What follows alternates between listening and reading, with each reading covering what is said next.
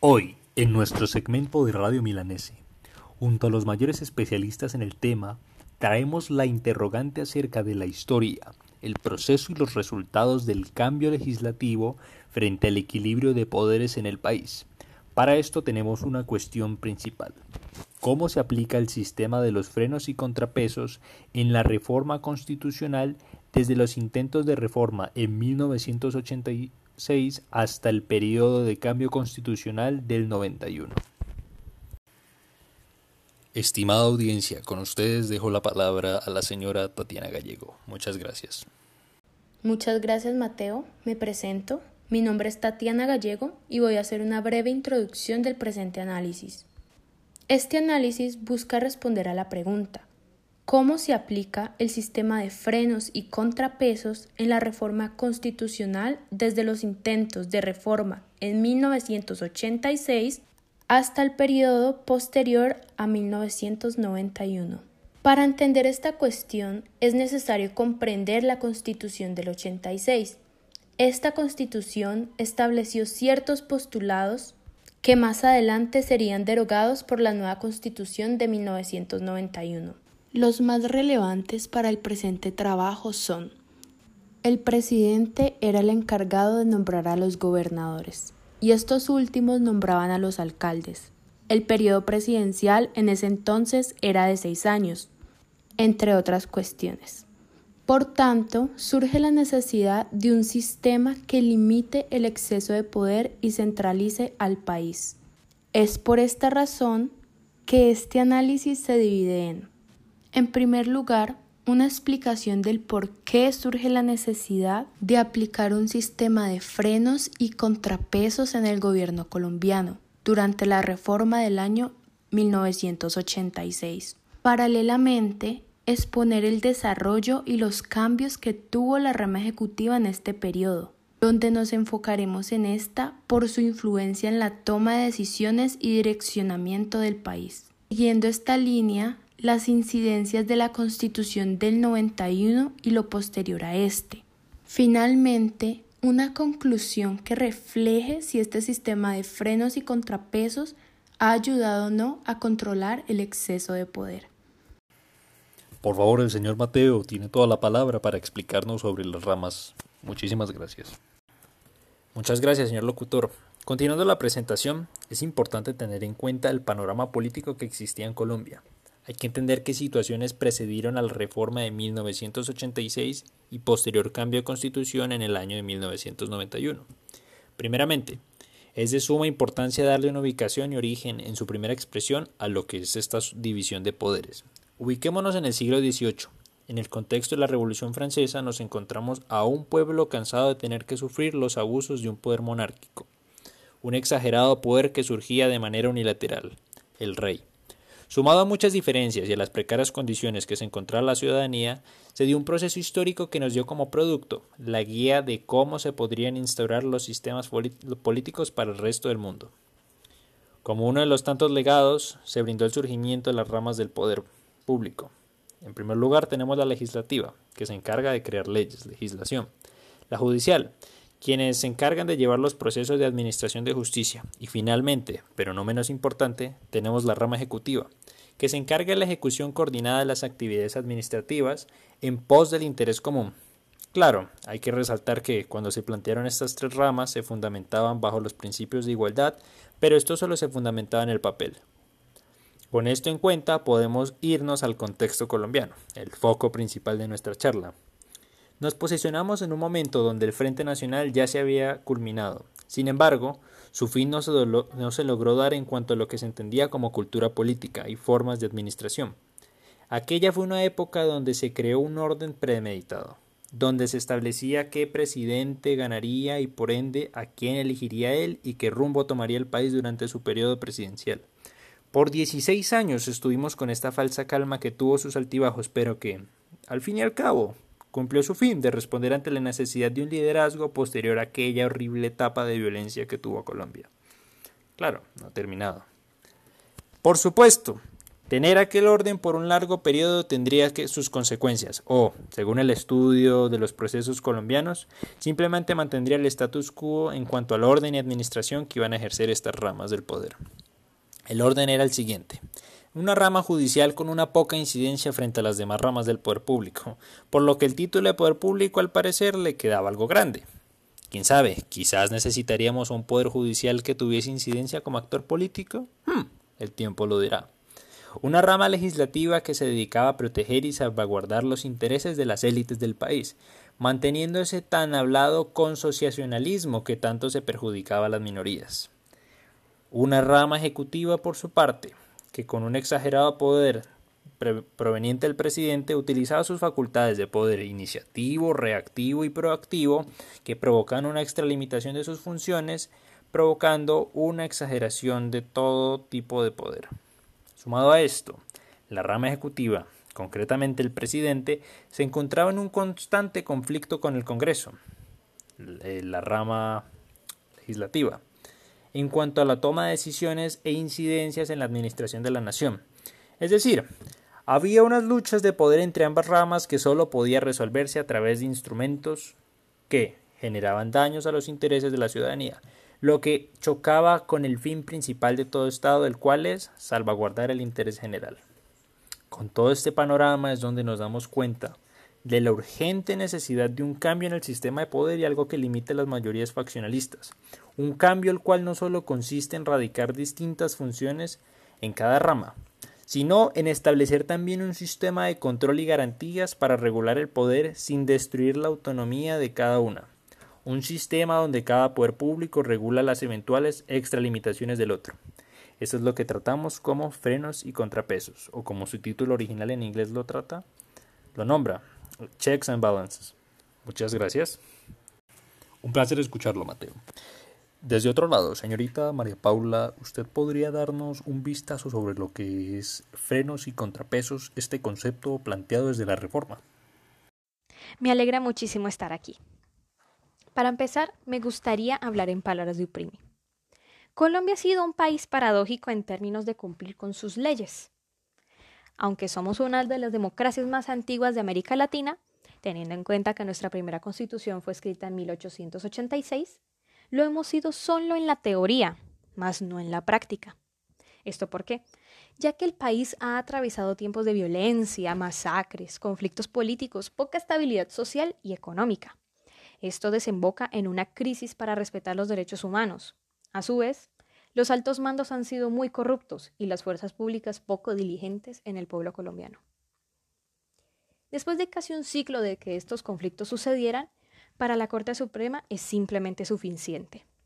Por ende, desde los años 80, comenzó a ser más estricta en el manejo de los poderes del país empezando con una nueva era con el acto legislativo de 1986, el cual estipula que, y aquí abro comillas, todos los ciudadanos eligen directamente presidente de la República, senadores, representantes, diputados, consejeros, intendenciales y comisariales, alcaldes y concejales municipales y por último del Distrito Especial. Cierro mis comillas. ¿Qué significa esto? Esto significa aplicar el sistema de frenos y contrapesos al gobierno colombiano. A modo de definición, el sistema de frenos y contrapesos apela a construir relaciones mutuas de autoridad que les permite a los poderes controlarse unos a otros y resistir recíprocas intromisiones. En el caso colombiano, el sistema está equilibrado entre las tres grandes ramas, la judicial, ejecutiva y legislativa las cuales se contraponen adquiriendo funciones de cada una de ellas. Desde el acto legislativo, el cual estoy hablando, la Corte Suprema, la rama judicial, está proclamando una ley para controlar al presidente, los alcaldes, senadores y entre otros cargos ya mencionados, que sería en este caso la rama ejecutiva. En otras palabras, el sistema es aplicado para que cada una de las ramas no tenga un control completo de ellas mismas, y así puedan coexistir bajo una cierta autonomía con una simultaneidad de cooperación. Aquí cabe resaltar, para que no nos confundamos, que el sistema de frenos y contrapesos no es un fin en sí mismo, sino un instrumento para asegurar otros objetivos, en este caso, la equidad y el control de la corrupción.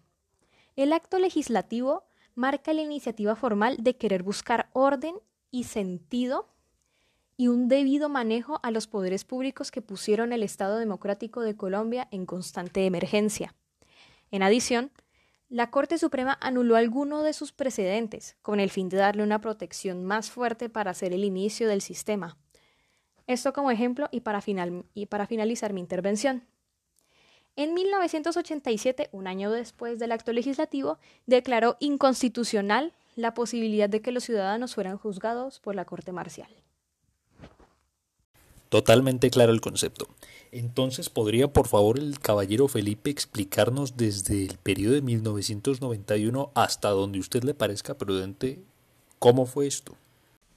Eh, bueno, Mateo, gracias por darme la palabra. Eh, yo quisiera en estos momentos eh, contar con unos minutos para empezar mi intervención retomando un poco y entrelazando un poco lo que decía la analista María Paula en el aspecto en que en cuanto a que el sistema de frenos y contrapesos como objetivo para la equidad, pues ya avanzando un poco en la reforma constitucional de 1991, dicho sistema de pesos y contrapesos fue reformulado. Y quiero hacer en este apartado hincapié en lo que concierne a la descentralización política, pues esta permitió de cierta manera la democratización del país en cuanto a una mayor participación de la rama legislativa, en concreto el Congreso, que viene siendo esa conjunción que conforma el Senado de la República y la Cámara de Representantes, no solo en cuanto a la toma de decisiones,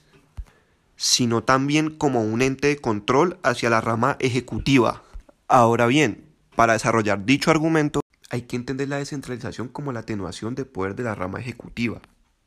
Esta que a su vez le ha otorgado este mismo a la rama legislativa, sirviéndose como un modelo de pesos y contrapesos, pues en principio, eh, retomando un poco el trabajo ensayístico de Mónica Pachón, en el cual elaboró una recopilación general de, de, la relación y el papel del Congreso colombiano con la rama ejecutiva durante las últimas décadas, se puede apreciar cómo a través de la reforma constitucional de 1991 el presidente pierde poder en muchos aspectos.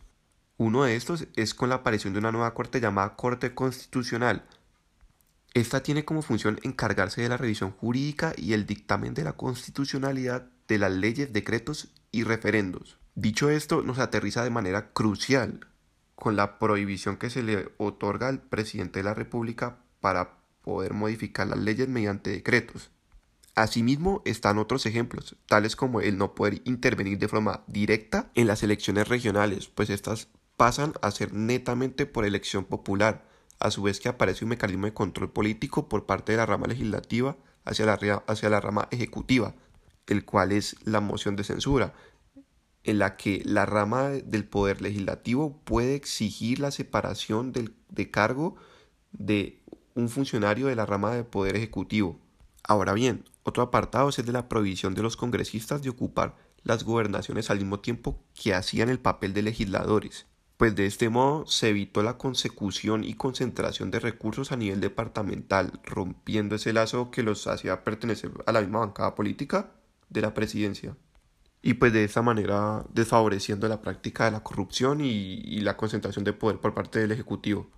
Para concluir mi intervención, en resumen, se evidencia una mayor participación activa por parte de, de la rama legislativa, promoviendo de dicha manera el ejercicio democrático a nivel nacional, pues se ejerció en cierta manera un balance de poderes entre el hacer y el ejecutar, y por último, para prueba de esto, está, están las mediciones del índice de democracia que realiza la base global estandarizada Varieties of Democracy, en donde dicha base pública datos certificados y validados muestra cómo el índice de democracia deliberativa y participativa aumentó significativamente desde el año de 1991 hasta el 2002, situación que coincide con la ya mencionada reforma constitucional de 1991. Como cierre tenemos al caballero Ricardo que nos podría eh, hablar si efectivamente este sistema ha ayudado o no dentro de la legislación colombiana. Bueno, yo pienso que el sistema de frenos y contrapesos claramente ha ayudado a limitar los poderes del presidente. También ayudó a independizar el Congreso, a traer mayor diversidad y representatividad a las ramas y acabar un poco con la clase política existente de la época. Tuvo algunas contradicciones en su sistema que gradualmente mediante reformas de la Constitución se iban solucionando, como menciona Juan Zapata, por ejemplo, la reforma del 2003 que aportó figuras como el umbral, las cifras repartidoras, las listas únicas y el voto preferente. También la aprobación de ley de bancadas del 2005 que trajo incentivos para los congresistas, diputados y concejales. De igual manera, el sistema de frenos y contrapesos sin pensarlo trajo problemáticas como mayor fraude electoral.